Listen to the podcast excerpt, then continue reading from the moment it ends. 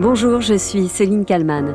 Aujourd'hui, dans le titre à la une, je vais vous parler de la lutte contre l'homophobie dans le football. Au moment où le mondial se déroule au Qatar, la FIFA a interdit le port d'un brassard de soutien. Alors, pour leur première rencontre, les Allemands se sont cachés ostensiblement la bouche sur la photo d'avant-match.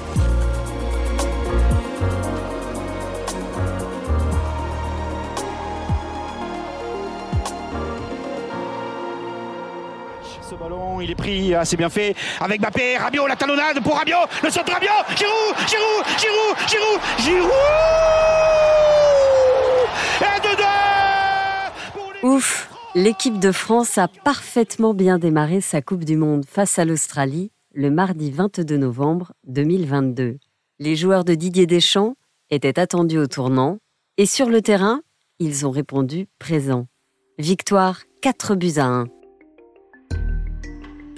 J'ai bien précisé sur le terrain, car en dehors, c'est autre chose. Ce même mardi 22 novembre 2022, SOS Homophobie a accusé le football français d'être champion du monde de la honte. L'association ajoute que l'équipe de France est coupable de trop de complaisance et de soumission aux lois d'un pays, le Qatar, pays qui criminalise l'existence même des personnes LGBT. Sous la pression de la FIFA, sept sélections européennes ont renoncé à porter un brassard de soutien pour la communauté LGBT au Qatar.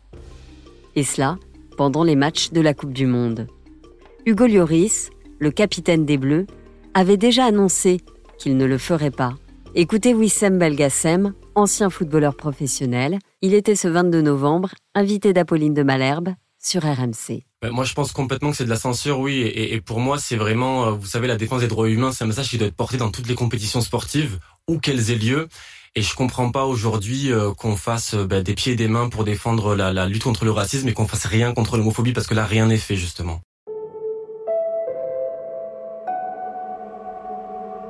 Petit rappel, au Qatar, l'homosexualité est tout simplement illégale.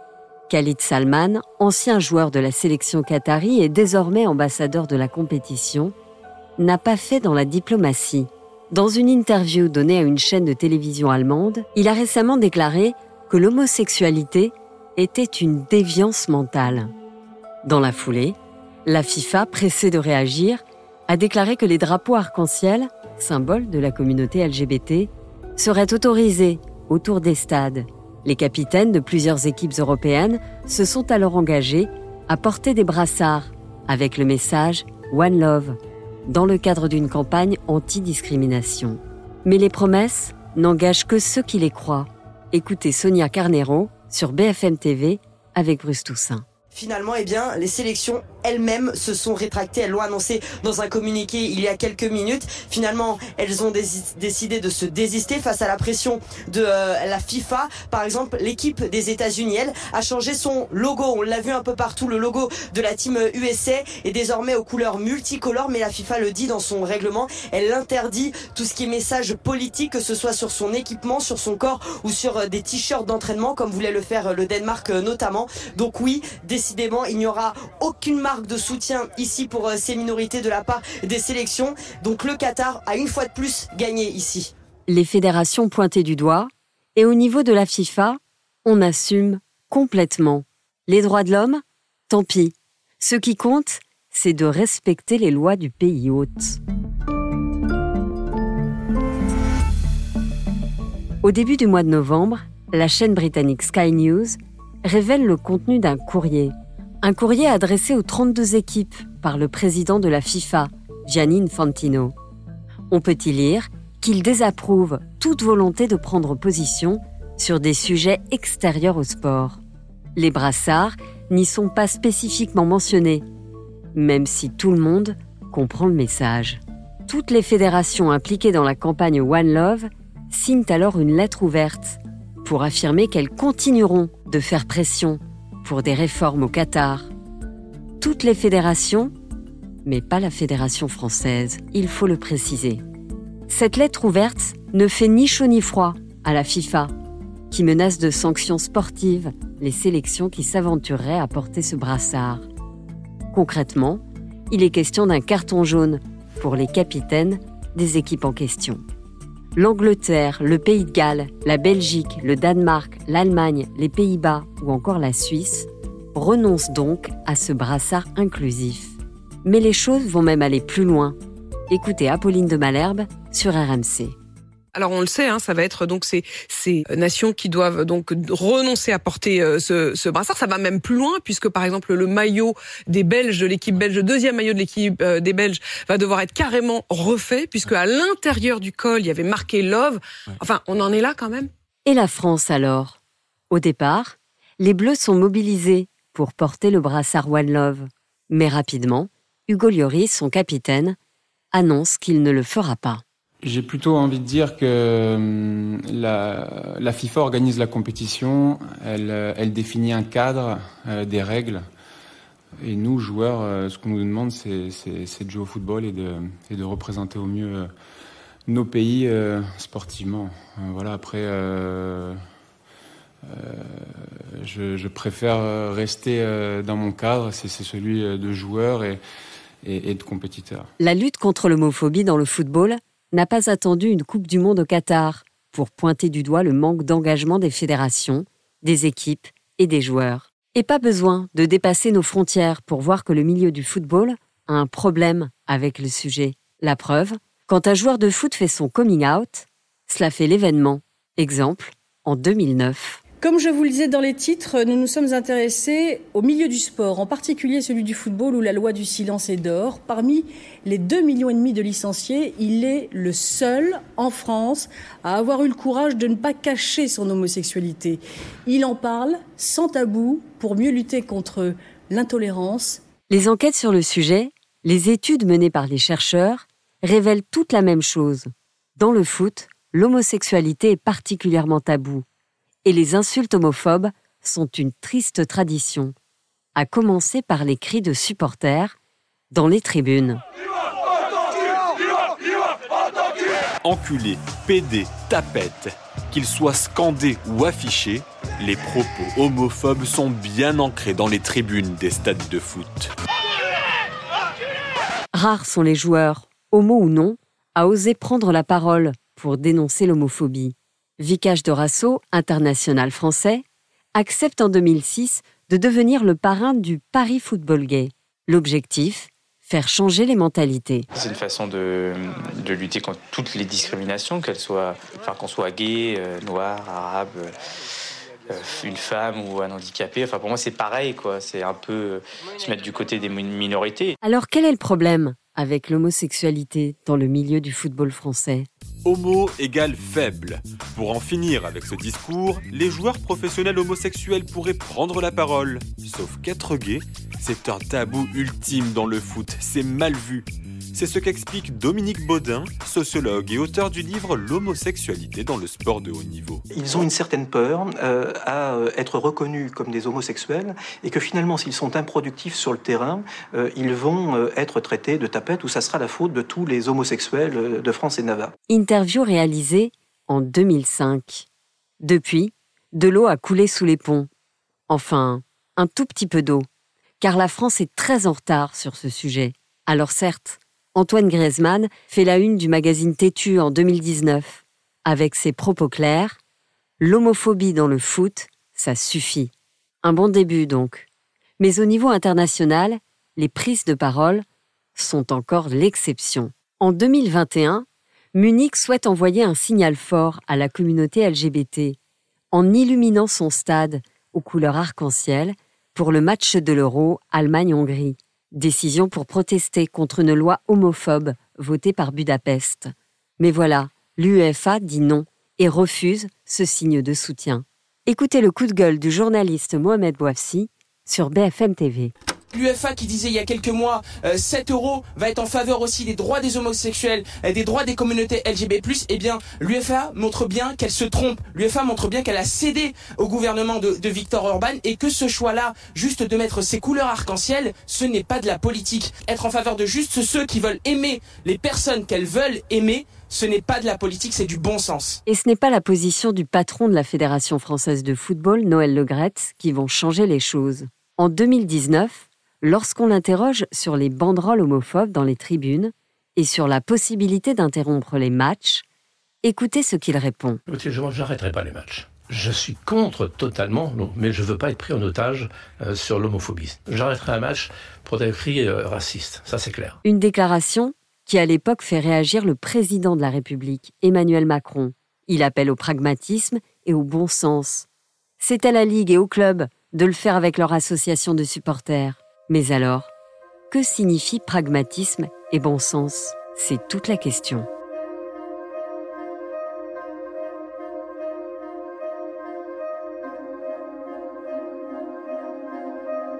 Bonjour Olivier Rouillet, ancien joueur euh, de l'équipe de France, aujourd'hui euh, chroniqueur à l'équipe euh, TV. Cette interview se réalise à distance. Vous êtes dans votre bar à Nancy, donc on entendra sans doute un, petit bruit de fond. C'est vous le premier footballeur pro à avoir fait votre coming out, à avoir brisé ce tabou. Pour vous, cette interdiction de porter le brassard, c'est de la censure? C'est une honte? Ah, complètement, oui, complètement. C'est vraiment de la censure. C'est euh, empêcher les gens d'accompagner, d'aider, de montrer que bah, y a des gens qui souffrent dans le monde à cause de l'homophobie. Et euh, je trouve scandaleux de la part du président de la, FIFA de dire euh, deux jours auparavant je suis gay, je suis travailleur émigré, je suis handicapé, et deux jours après interdire le port du, brassage. Surtout, surtout, et c'est ce qui me rend encore plus fou, de sanctionner, euh, d'avoir une possibilité de sanctionner le porteur du brassard d'un carton jaune. Je trouve ça hyper scandaleux et honteux. Ce qui vous révolte le plus, c'est quoi? C'est la position de la FIFA, de la Fédération française de foot ou alors des joueurs eux-mêmes? Je m'attendais à, avoir quelque chose de fort, par exemple de la part des joueurs de l'équipe de France hier soir, et malheureusement il n'y a rien eu. Euh, je pense que la Fédération, tout comme la FIFA, pour moi, ne veut pas nous aider, ne veut pas... Quand je dis nous aider, je veux surtout aider les gamins pour leur futur parce que, parce que porter le brassard, ça aurait été un moment d'éclaircissement pour, pour les, les gamins qui n'osent pas s'affirmer, pour euh, les gamins qui n'osent plus euh, aller à l'entraînement, ne jouer au football parce qu'ils ont peur des réflexions de, de, leurs copains. Vous avez aussi euh, déclaré le vrai problème, c'est le, silence assourdissant des politiques au moment de la désignation du Qatar il y a une dizaine d'années pour organiser cette Coupe du Monde. C'est vrai que personne n'a rien dit. Personne, personne n'a rien dit et, il y a 10-12 ans, quand le, vote a été acquis pour le, Qatar, euh, bah, tout le monde à la limite s'en est réjoui, alors que tout le monde connaissait les problèmes. Et je trouve toujours euh, totalement ahurissant que six mois avant l'ouverture du, mondial, bah, tout le monde se réveille, tout le monde crie au scandale, tout le monde. Euh, me franc colère. C'est toujours essayer de, profiter de, l'événement pour faire monter une pseudo-cote euh, d'un politique et, ça, ça me, ça me rend fou.